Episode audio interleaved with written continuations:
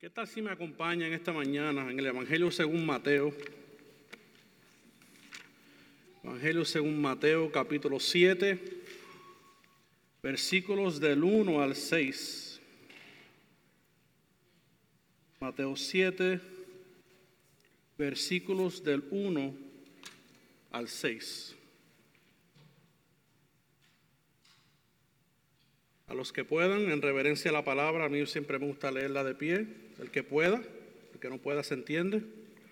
Y después va a estar un ratito sentado. Mateo 7, 1 al 6, ¿lo tienen? Amén.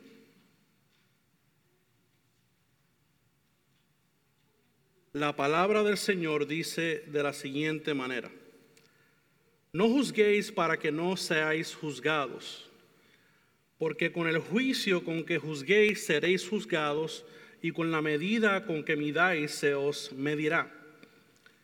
¿Y por qué miras la mota o la paja que está en el ojo de tu hermano, y no te das cuenta de la viga que está en tu propio ojo? ¿Cómo puedes decir a tu hermano, déjame sacarte la mota, la paja del ojo, cuando la viga está en tu ojo? Hipócrita saca primero la viga de tu ojo y entonces verás con claridad para sacar la mota del ojo de tu hermano. No deis lo santo a los perros, ni echéis vuestras perlas delante de los cerdos, no sea que las huellen con sus patas y volviéndose o despedacen. Esa es la palabra del Señor. Ahora sí, puede sentarse.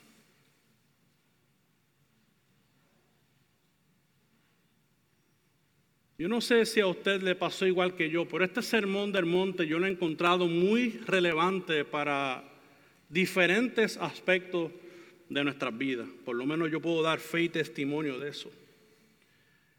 Desde que comenzamos esta otra sección del sermón, comenzando en el capítulo 6, hemos visto cómo Cristo espera que nuestra justicia supere de aquello de los fariseos y de los escribas. Porque acuérdense que ellos practicaban eh, la ley sin el espíritu de la ley. Practicaban la letra, pero no practicaban el espíritu de la ley, que era eh, vivirla de todo corazón, obedecerla de todo corazón, un, un corazón cambiado, unas intenciones cambiadas por medio de la obra que hace Dios en el Evangelio. En otras palabras, vivían vidas de apariencia cuando su corazón estaba alejado totalmente de Dios. Y es por esto que Jesús, a enseñarle a su, audiencia, la forma correcta de practicar la vida cristiana, Él está enseñándole y aclarando lo que pudo haberse perdido en generaciones cuando la ley fue dada. Por ende, Jesús nos enseña la forma que debemos de ayudar a los necesitados sin ser visto, aplaudido por los hombres, como vimos en el capítulo 6.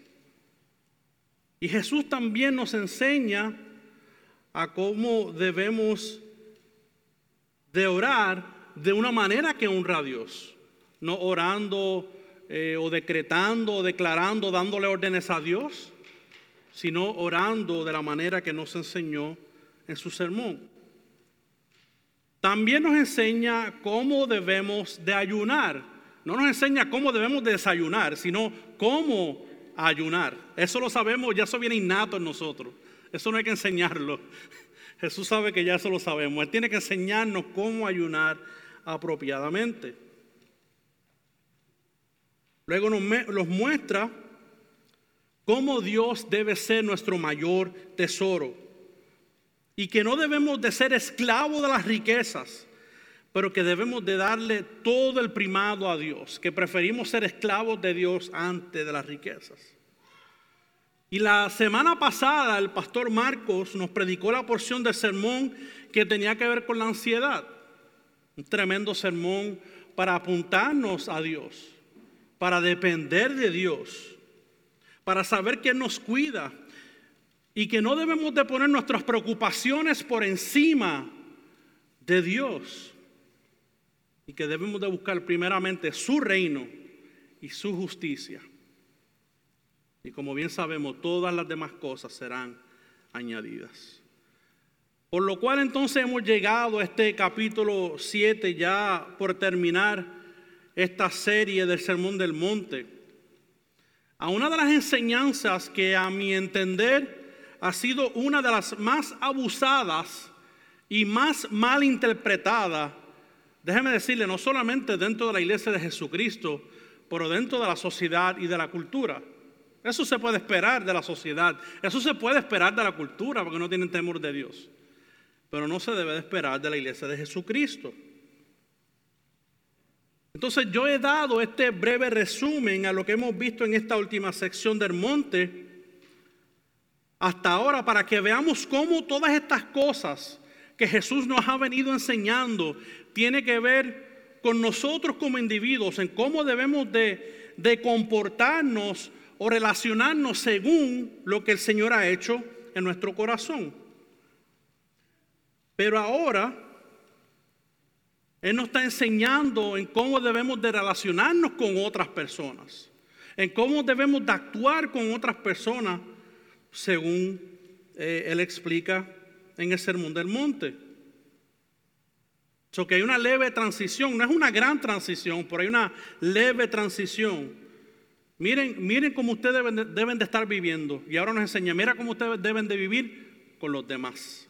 Eso es lo que nos está enseñando ahora nuestro Señor Jesucristo. Y acuérdese que Jesús ha venido a redimir una comunidad de personas que es la comunidad del reino, su iglesia.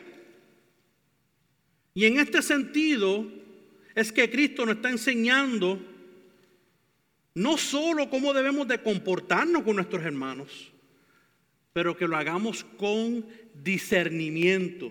Escuche bien esa palabra, discernimiento. Y es por esto que he titulado el sermón de hoy, juzgar con justo juicio. Juzgar con justo juicio. So que para comenzar esta exposición, quiero que vayamos a los versículos 1 y 2, que he titulado La medida con la que se juzga. Versículos 1 y 2. Y ese versículo 1. Algunos estarán diciendo, pastor, ve, se acaba de meter un sendo problema. Ahí dice que no podemos juzgar para no ser juzgados. Punto, se acabó, cierren y vámonos. Hay muchos que le encanta este versículo. Vamos a decirlo así, a nosotros nos encanta este versículo. Este versículo, que ha sido usado en aislamiento del resto del sermón de Jesús. Un versículo que muchos han usado para justificar sus acciones o para decir que Jesús no vino a juzgar a nadie, sino que solamente vino a amar y a cantar cumbayá. Eso fue lo único que vino Jesús. Pero aquí el problema reside cuando interpretamos la escritura con una definición de términos sujetados a nuestra cultura. Piénselo. Ya yo dije juzgar y usted dijo, mmm, no, que va a tirar el pastor. Lo pensamos, es natural por el contexto en el que nos encontramos. So que para muchos cuando hablan de juzgar se refieren a un acto de condenación a otra persona. Y también el término, como bien sabemos, puede estar relacionado o asociado a juzgar en una corte, donde se juzga a esta persona culpable por una ofensa cometida. Entonces, esta palabra juzgar se ha usado específicamente en este contexto cuando en realidad la palabra tiene más definiciones, tiene más connotaciones para nuestro tiempo y en el tiempo que se usaba en el tiempo de, de Jesucristo. La palabra juzgar tiene más usos o significados como, y los voy a poner por ahí, como evaluar, discernir, decidir o separar. Apúntelo bien, esas son otras definiciones de esta palabra. Entonces es necesario que entendamos que Cristo no está usando esta expresión para no juzgar a nadie de una manera absoluta. Porque si este hubiese sido el caso, entonces lamentablemente en los versículos 15 y 16 que usted puede virar la hoja y verlo, donde Él manda a que se juzgue a los profetas, a que distingan entre los falsos profetas. Y después dice en el versículo 16 que por sus frutos los vas a conocer. Pues déjeme decirle que eso es juzgar, porque eso es discernir o evaluar si esa persona está correcta o si está errada. Porque la palabra juzgar tiene diferentes connotaciones y se nos ordena a juzgar. Entonces cuando llegamos al versículo 2, que Jesús dice, porque con el juicio que juzguéis seréis juzgados y con la medida con que midáis se os medirá. Pues qué interesante que Jesús está hablando de una medida. ¿A qué se refiere con esto de esta medida? Yo no sé si ustedes están relacionados o familiarizados con el término, en inglés se llama double standard, en español se llama un doble estándar o una doble vara para medir. Esto se refiere cuando tenemos diferentes estándares de pasar juicio dependiendo a nuestra preferencia o beneficio. Y yo sé que todos aquí estamos relacionados con eso, ¿verdad? Claro que sí. El primer culpable, aquí está. Déjeme darle un ejemplo de lo que esto significa. Usted comete una ofensa a una persona, eh, a una persona y usted busca la compasión de esa persona que le perdone. Y quiere que la persona sea pronto en aplicar misericordia y perdonarle. Pero cuando alguien nos ofende a nosotros, oh, hay la cosa como que, como decía a veces mi papá, cambia. Como que cambia la cosa, como que nos ofenden y no queremos aplicar el mismo principio de misericordia y de compasión que nos aplicaron a nosotros. Eso se llama un doble estándar. Juzgamos de una manera incorrecta uno por beneficio y por ende se afecta esa persona. Otro ejemplo son los políticos de una nación cuando se suben el sueldo y los maestros o otras personas de diferentes posiciones que se encargan de la educación del país, se encargan del bienestar del país, no se lo suben. Yo no estoy diciendo esto para ofender a nadie, ¿sabe? Pero es una realidad de nuestros días. Hay una doble medida. Yo, me voy a, yo me voy a subir al mío porque yo puedo, yo estoy en una posición donde puedo, pero los demás no. Porque no, no tenemos el presupuesto para eso. Eso es una doble medida, lamentablemente. Y eso da evidencia de que el corazón no está en un lugar correcto. Obviamente lo sabemos. Por lo tanto, en esencia Jesús lo que quiere decir es que no juzguemos erróneamente, que juzguemos o evaluemos justamente, de una manera justa. Mire cómo el teólogo y maestro Jonathan Pennington lo, lo pone. Él dice, esta no es una condenación definitiva, no es que está condenando a alguien al infierno, no es una condenación definitiva, sino un juicio o discernimiento de lo que está bien y lo que está mal en las personas. Eso es lo que está hablando Jesús en este contexto de juzgar o no juzgar. Pero todavía tenemos una pregunta que yo no he contestado totalmente. Tenemos una pregunta en el aire que es ¿cuál es esta medida? ¿Dónde podemos conseguir esta medida? Bueno, está interesante la pregunta porque no parece obvia en el momento eh, cuando en el sermón, pero yo creo que el pasaje en su contexto está, yo creo que es totalmente claro cuál será esta medida. Anteriormente en el capítulo 5, versículos 19 y 20, Jesús dijo lo siguiente, Cualquiera pues que anule uno solo de estos mandamientos, aun de los más pequeños, y así lo enseñe a otros, será llamado muy pequeño en el reino de los cielos. Pero cualquiera que los guarde y los enseñe, este será llamado grande en el reino de los cielos. Porque os digo que si vuestra justicia no supera la de los escribas y fariseos, no entraréis en el reino de los cielos. Por tanto, la ley de Dios, la palabra de Dios, infalible, inerrante, debe ser siempre, always, dígalo en chino o en japonés, siempre debe ser nuestra medida. No fulano, no mengano, no aquel, no mi primo, no mi tío, es la palabra de Dios. De hecho, la palabra de Dios en sus documentos originales se le llama el canon de la escritura. Y canon significa vara de medir. Mire qué interesante. Entonces, cuando nos encontramos evaluando a nuestros hermanos, debemos de acordarnos que la medida es la palabra de Dios. Es la palabra de Dios. Pero no se queda ahí. También es importante que evaluemos nuestros corazones. Dios quiere que vivamos en comunión, que vivamos ayudando y animando a los hermanos, pero que no seamos prontos en usar los recursos que Dios nos ha dado simplemente porque hay algo de fulano que a mí no me gusta. Tenemos que tener mucho cuidado con nuestras preferencias personales cuando se trata de ayudar a un hermano o a una hermana. Y yo voy a ir explicando lo que esto significa ahora en los próximos pasajes.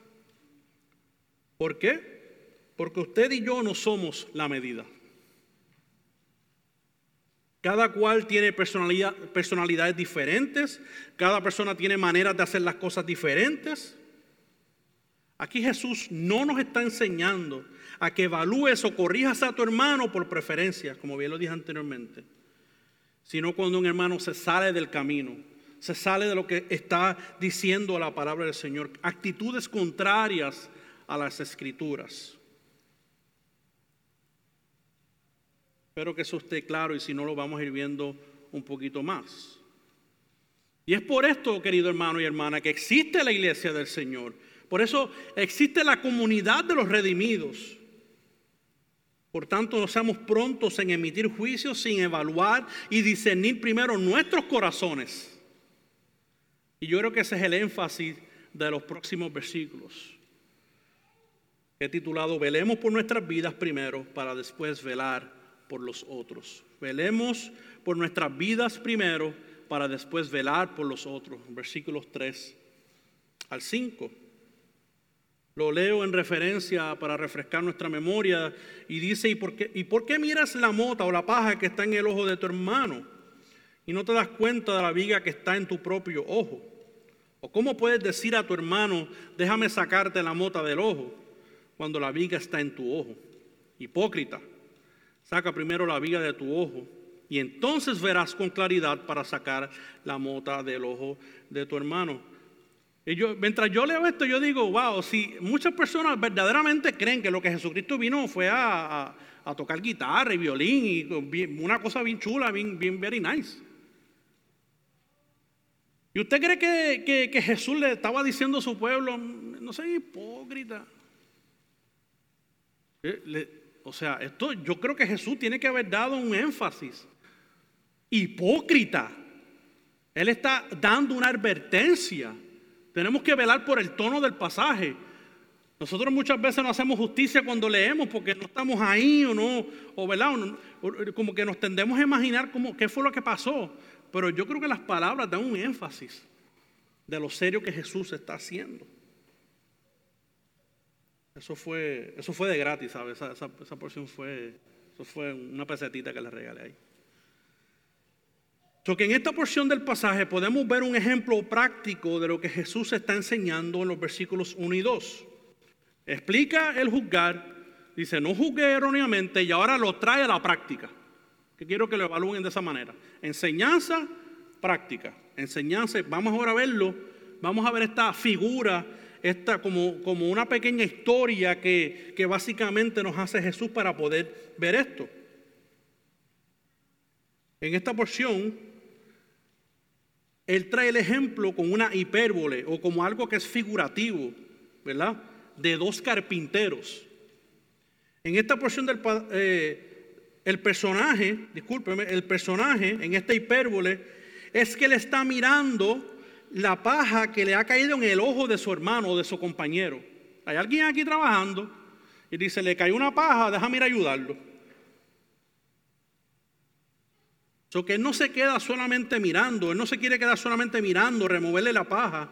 Él observa la paja que está en el ojo de su hermano y quiere ir a removerla.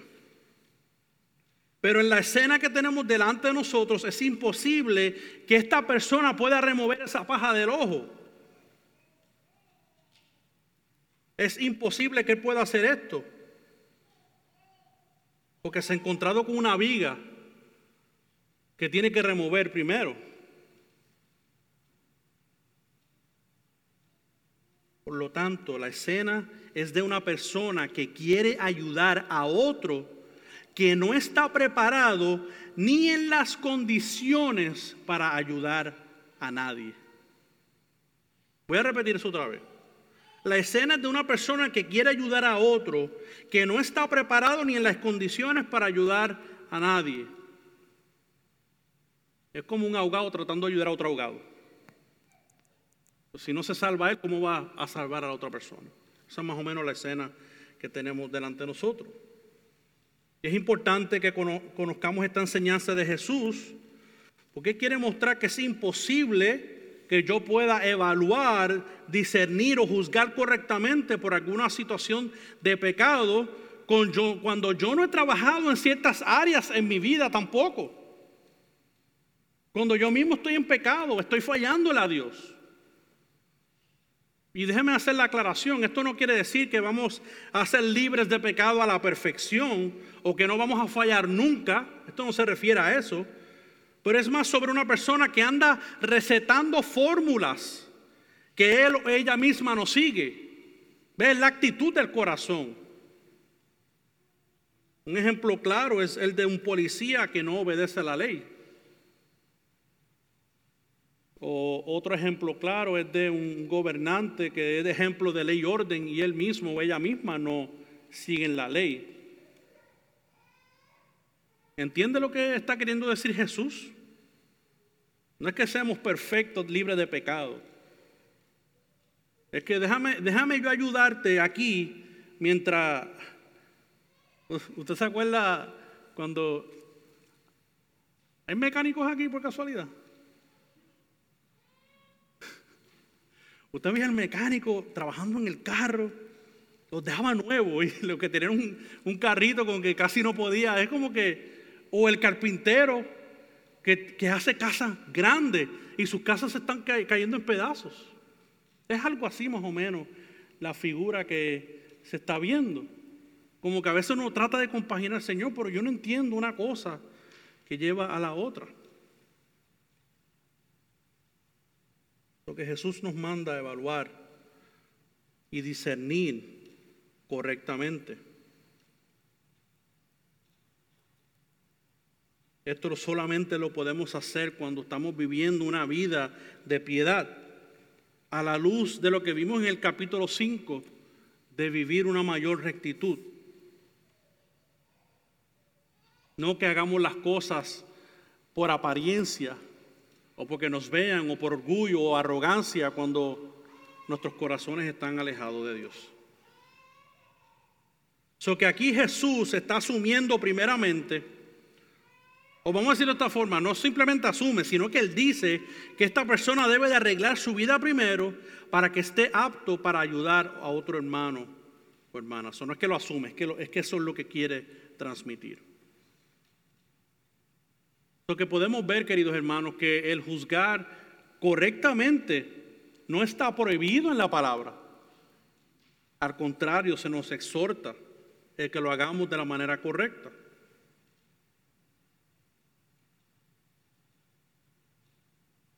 Y necesitamos entender, queridos hermanos, que Cristo sí nos salvó, nos salva, pero Él quiere que vivamos en comunidad. Él quiere que nos ayudemos los unos a los otros. a que con mi hermano y mi hermana podamos caminar y ser más santos, más como Cristo, que podamos vencer el pecado, que yo no esté solo, que un hermano y una hermana me ayude a ver el Salvador cuando yo me he desviado del camino. Y déjeme decirle que el individualismo que la cultura nos ha enseñado se ha metido dentro de la iglesia también, lamentablemente. Queremos hacer todo solos. Queremos salir de nuestros problemas solos. Queremos vencer nuestros pecados solos cuando Dios nos ha hecho parte de su iglesia. Y que todos podamos vivir a la luz del Evangelio. Yo creo que el énfasis de este pasaje habla directamente para aquellas personas que no han trabajado en sus propias vidas y quieren ayudar a otros. Sí, yo creo eso. Pero también por implicación, el pasaje también nos habla de cuando de que cuando el hermano ha trabajado en su propia vida, cuando el hermano ha luchado por medio del espíritu a vivir en santidad, que nosotros también dejemos que otros hermanos se metan en nuestras vidas. Que otros hermanos también nos quieran acompañar, que quieran caminar con nosotros. Necesitamos también recibir ayuda a nosotros. No ser pronto en simplemente, ah, yo voy a ayudar a fulano, yo no necesito ayuda. Hermanos, todos necesitamos de alguien. Hasta sus propios pastores necesitan ayuda de alguien y sus pastores también tienen mentores y personas que caminan con nosotros, porque nosotros no somos Superman ni He-Man. Nosotros también tenemos luchas con las que tenemos que pelear. Nosotros también tenemos tentaciones. Pastor tiene tentaciones, pues ya, Welcome to life. Somos humanos y necesitamos de otros. Basta hasta decir eh, que hemos visto hombres de Dios caer y sin intención de mencionar nombres, por ahí que vemos donde nuestros corazones se pueden corromper en el camino y tener un mentor, tener un amigo que camine con uno es lo mejor que uno puede tener. A veces somos ciegos a nuestras propias circunstancias. Podemos estar dando recetas cuando nosotros mismos podemos estar desviados. Y el Señor va a, va a pedir cuenta de eso. Porque los pastores somos responsables ante la grey. Y yo prefiero que Dios me saque del púlpito a yo mantenerme en un estado de pecaminosidad, mantenerme oculto en mi vida oculta, que nadie sepa lo que yo estoy haciendo. Hermano, eso es peligroso. Eso afecta a las ovejas. Porque los pastores estamos aquí no siendo exentos de que nosotros tampoco luchamos. Nosotros luchamos bastante. doy gracias a Dios por el pastor Suso. Yo supiera que el pastor Suso era mi mentor desde antes cuando estaba en Oklahoma y ahora lo tengo al lado mío. Eso es un privilegio. El pastor Félix, el pastor Marco también tienen sus personas, sus hombres de Dios, pastores que caminan con ellos. Esto no, esto no es un individualismo. Lo que la cultura ha dicho es una mentira total. Es una vida de apariencia que, que es fea, hermano. Y necesitamos entender lo que Jesús está diciendo. Tenemos que caminar unos con otros. Es que yo no sé cuántas veces Jesús lo ha dicho ya. Una y otra vez nos exhorta a que somos una comunidad, a que no somos islas.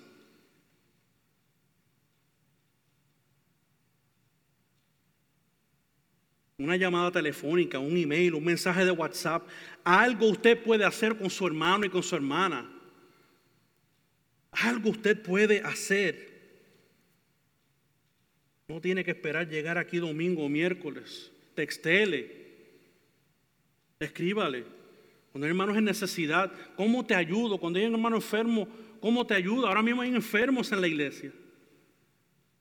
Hermanos que no han podido venir porque están convaleciendo de salud. ¿Usted le ha llamado? ¿Usted le ha escrito? ¿Sabe cómo están ellos? ¿Sabe si han tenido que ir al hospital? ¿O usted está esperando que solamente los pastores hagan ese trabajo?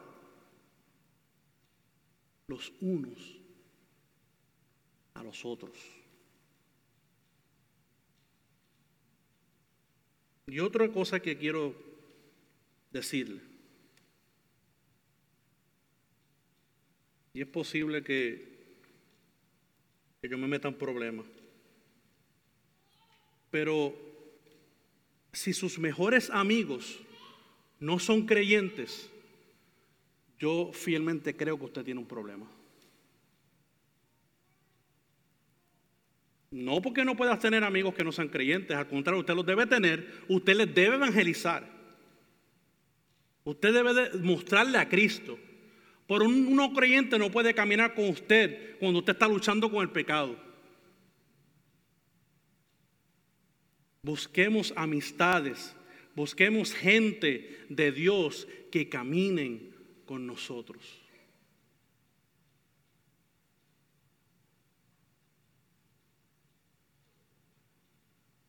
Estamos sumergidos en una cultura, hermanos, cada vez más humanista. ¿Usted sabe lo que quiere decir eso?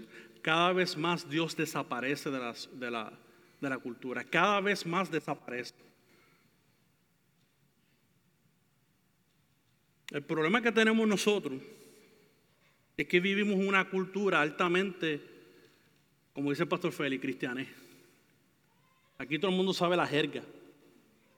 Aquí todo el mundo sabe, Dios te bendiga, amén. Y en victoria.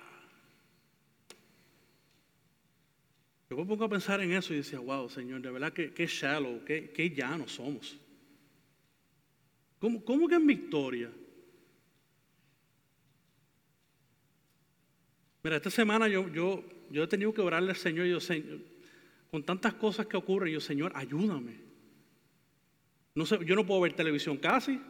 Yo tengo que poner a mi esposa que sepa lo que estoy viendo, porque hasta la televisión es difícil de mirar, uno no quiere descansar, porque la cultura constantemente nos bombardea. Tenemos que cuidar lo que vemos, hermano. Tenemos que cuidar nuestros corazones. Necesitamos de otros. Necesitamos de otros. Bueno, pastores, que yo hago mis devocionales todos los días, usted sabe. Eh, yo estoy aprendiendo sobre las disciplinas espirituales y pues eso me ha ayudado, pues amén. Eh, y, ese es el propósito de eso. Pero eso no va a reemplazar que caminemos con otros hermanos. Jamás. Es eso es devocionales, es sus disciplinas espirituales, pero es el uno a, los otros. Yo no sé cuántas veces, 50 o 60 veces en la escritura, nos repite lo mismo. Porque cuando venimos a un texto como el, el, que no juzguéis para no ser juzgados, no venga a decirme a mí que, que tú vas a justificar tus acciones de pecado, porque un creyente no debe de querer hacer eso. Un creyente lo que quiere es, aunque duela, Señor, que me corrijan.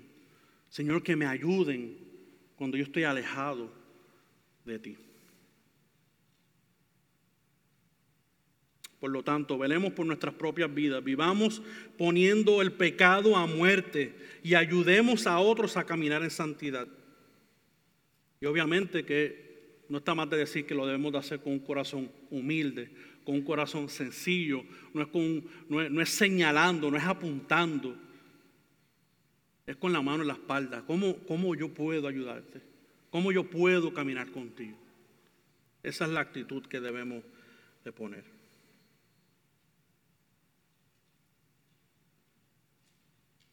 Vamos al versículo 6, que es el último versículo que queda, que titulado como advertencia. Una advertencia que Dios nos da. Lo leo Dice, no deis los santos a los perros, ni echéis vuestras perlas delante de los cerdos, no sea que las huellen con sus patas y volviéndose os despedacen. Este es un pasaje, como usted puede ver, bastante complicado o difícil de poder explicar. Este texto es lo que se conoce como un aforismo, queriendo decir que trae una enseñanza que a, simple vista no es muy clara de entender, pero que hubiese sido muy relevante para los oyentes en la época de Jesús. Y obviamente que un texto como este puede prestarse para diferentes interpretaciones. Y de hecho hay personas que lo ven de diferentes formas. Pero por factor tiempo y para no entrar en los diferentes debates que puedan haber, yo traje el que más que yo creo que se acerca a la realidad. Esto es lo que yo entiendo eh, en mi búsqueda, que es lo que dice el pasaje. Cuando Jesús está hablando de perlas, se refiere a algo valioso.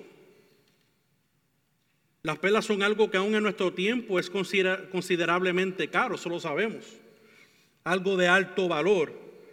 En el caso de los perros y los cerdos, esto es eh, un paralelo con algo que es inmundo algo que es inmundo, algo que es contrario a lo que es santo y sagrado. Entonces, para hacerlo, ¿verdad? Un poquito más rápido, se entiende aquí eh, que Jesús, al estar evaluando y hablando de juzgar y discernir correctamente, se refiere a aquellas personas que rechazan el mensaje del reino, aquellos que son rebeldes, que desprecian, que son contumaces al rechazar el mensaje del Evangelio, ya que se entiende que, esa perla, que eso de alto valor es el mensaje del reino. Y aquí el contexto es clave, ya que muchos tienden a separar este pasaje de los restos de versículos del, del 1 al 5 y del 7 al 12. Entonces Cristo nos dice esto, así como evalúan a sus hermanos y velan por sus propias vidas, que también evalúen a aquellos inconversos que rechazan constantemente el Evangelio. Esto no significa que no sigamos eh, evangelizando a ciertas personas. Esto no quiere decir que hay personas que no han aceptado el mensaje y tenemos que parar ya, punto, no les evangelice. Está hablando de gente que son contumaces, gente que, que desprecian la palabra y pueden hasta amedrentar sobre su vida. Porque aquí no estamos hablando de que a fulano rechazó, pues ya jamás en mi vida yo voy a poder ver a predicar el Evangelio. Él no está hablando de ese tipo de personas. Está hablando de aquellos que detestan, que son rebeldes contra el Evangelio. Como dijimos posiblemente una semana, unos meses atrás, el Evangelio es buenas noticias, pero también trae consigo malas noticias, porque es juicio para el que rechaza. O sea, que no es simplemente una persona que rechace ya, es una persona que es contumaz, que es rebelde. Espero que eso haya eh, quedado claro. Otra cosa importante, cuando Jesús está hablando de perros y cerdos, Él no está refiriéndose a las personas de una manera despectiva, sino como algo que es inmundo, gente que son inmunda, que no creen en Jesús. Por eso es que es necesario hacer la aclaración. Él no está llamándola a la gente que él es un cerdo, una cerda. No está diciendo eso. Está siendo algo figurativo para traer una explicación de algo inmundo. Entonces Dios, eh, Cristo, no está degradando a ninguna persona. Pues entonces, ¿qué hemos visto hasta ahora? Aquí yo creo que en cinco puntos he resumido lo que hemos visto hasta ahora. El juzgar como evaluar y discernir es totalmente bíblico y necesario. Ya lo vimos. Si toma el, versículo 1, lo aísla de los demás, ah, se acabó el capítulo. No lo puede aislar del resto del capítulo. Segundo punto, velar por mi propia santidad antes de ayudar y evaluar a otros es necesario. Velar mi propia vida. Sí, quiero ayudar a otros, pero que yo también trabaje en mi propia vida. Tercer punto, el ser parte de la iglesia de Jesús implica que otros se metan en mi vida y quieran ayudarme en ser más como Jesús. Yo debo también de anhelar. Ah, que voy a luchar con eso, que eso, que eso no es costumbre. Sí, podemos luchar con eso. Quizás del contexto que venimos no lo hacíamos, es cierto, quizás luchemos un poco con eso, pero tenemos que romper esa pared. Tenemos que romper eso y aceptar las palabras de Jesús, de que otros nos puedan ayudar. Cuarto punto, no vivir como hipócritas, pues revela que nuestro corazón está alejado de Dios. Tratar de ayudar a alguien cuando usted está a la deriva no está ayudando a nadie se está desayudando usted. Que vivamos vidas de agrado al Señor. Y la cultura que se quiere fomentar y se está tratando de fomentar en esta iglesia, y por ende cuando eh, me mueva mi Dei, es justamente que no tengamos que ser hipócritas. Es que al caminar unos con otros no haya que acudir a esto, sino que nuestros hermanos, aquellos de confianza, podamos revelarle nuestras luchas. Quinto, que podamos discernir en nuestro evangelismo de aquellos que rechazan intencionalmente el evangelio. Eso posiblemente no es algo que ocurra tan frecuente aquí, es posible que es algo que ocurra en otros países, donde se persiguen, donde se, se, eh, se detesta y se habla mal de aquellos que predican el Evangelio. Yo creo que aquí no hemos llegado a este punto, pero tampoco podemos decir que no puede ocurrir. Y, más por donde vamos, eso pudiera pasar. So que, podamos discernir y siga predicando el Evangelio a su familiar, a su amigo, siga predicándole. Lo que hermanos, imitemos la vida de Jesús constantemente. Su evangelio nos recuerda su humildad y su obediencia. Que podamos amar a nuestros hermanos, así como Jesús nos ama y como amó a su iglesia, que se entregó en una muerte horrenda para que hoy podamos ser su, su pueblo y tener salvación eterna.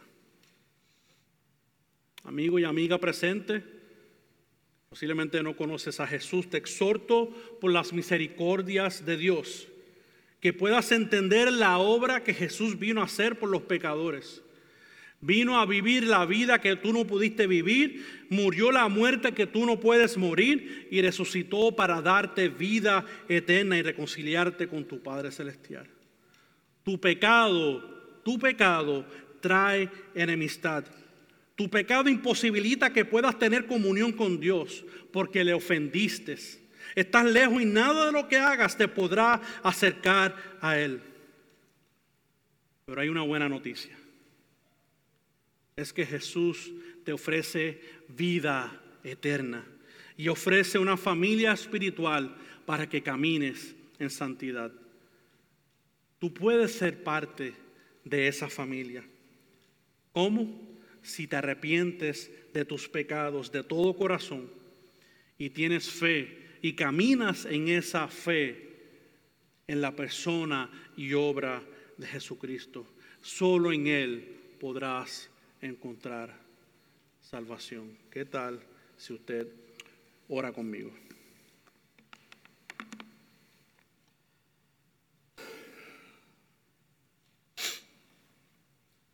Padre amado,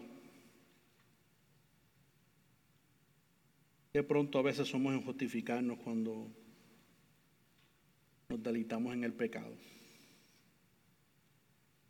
Es fácil es tomar la escritura y violar sus estatutos tan fácilmente y justificar otras áreas simplemente porque no somos responsables en leerla en su contexto, interpretarla de la manera correcta. Pido que nos perdones, Señor, si hemos caído en estas actitudes, Señor. Tú nos ayudes a caminar en santidad. Tú nos ayudes a poner el pecado a muerte todos los días. En lugar de justificarnos, podamos tomar el teléfono, podamos enviar un mensaje a mi hermano, a mi hermana. Ayúdame, necesito ayuda. Solo no puedo. Pues que sepamos, Señor, que tú no lo hiciste para que lo hiciéramos solo. Primero, tú estás con nosotros. Y segundo, te place que todo, Señor, todos nosotros, todos nosotros, Señor, también somos sacerdotes que podemos ayudar a nuestro hermano y nuestra hermana. Tú nos ayudas a nosotros para ayudar a otros, Señor. Pero tenemos que recordarnos que todo esto lo hacemos por medio de tu Espíritu. Nada de lo que se ha dicho, Señor, se puede hacer en aislamiento del Espíritu Santo de Dios. El Espíritu que nos ayuda, que nos convence de pecados, el, el Espíritu que ayuda al creyente, que ayuda a otro creyente, el Espíritu que ayuda a todos nosotros, nos convence y nos sana y nos restaura con Jesucristo. Gracias por este enorme privilegio. Que todos podamos entender, Señor, que queremos tener vidas genuinas delante de ti, que queremos tener relaciones auténticas y genuinas. No queremos tener relaciones superficiales. Nosotros queremos tener relaciones genuinas, Señor. Yo sé que no todos vienen buscando eso, pero yo te imploro en esta mañana, y yo te oro en esta mañana, que sea alguien que no piensa así. Tu espíritu redarguya, tu espíritu traiga convicción. Todo, Señor, todo lo que hemos hecho, todo lo que has dicho, lo rendimos a tus pies. En tu nombre Jesús oramos. Amén y amén.